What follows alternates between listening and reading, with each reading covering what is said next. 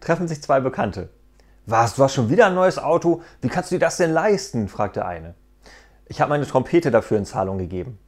Ach, und das hat der Autohändler akzeptiert? Klar, schließlich wohnt er direkt unter uns.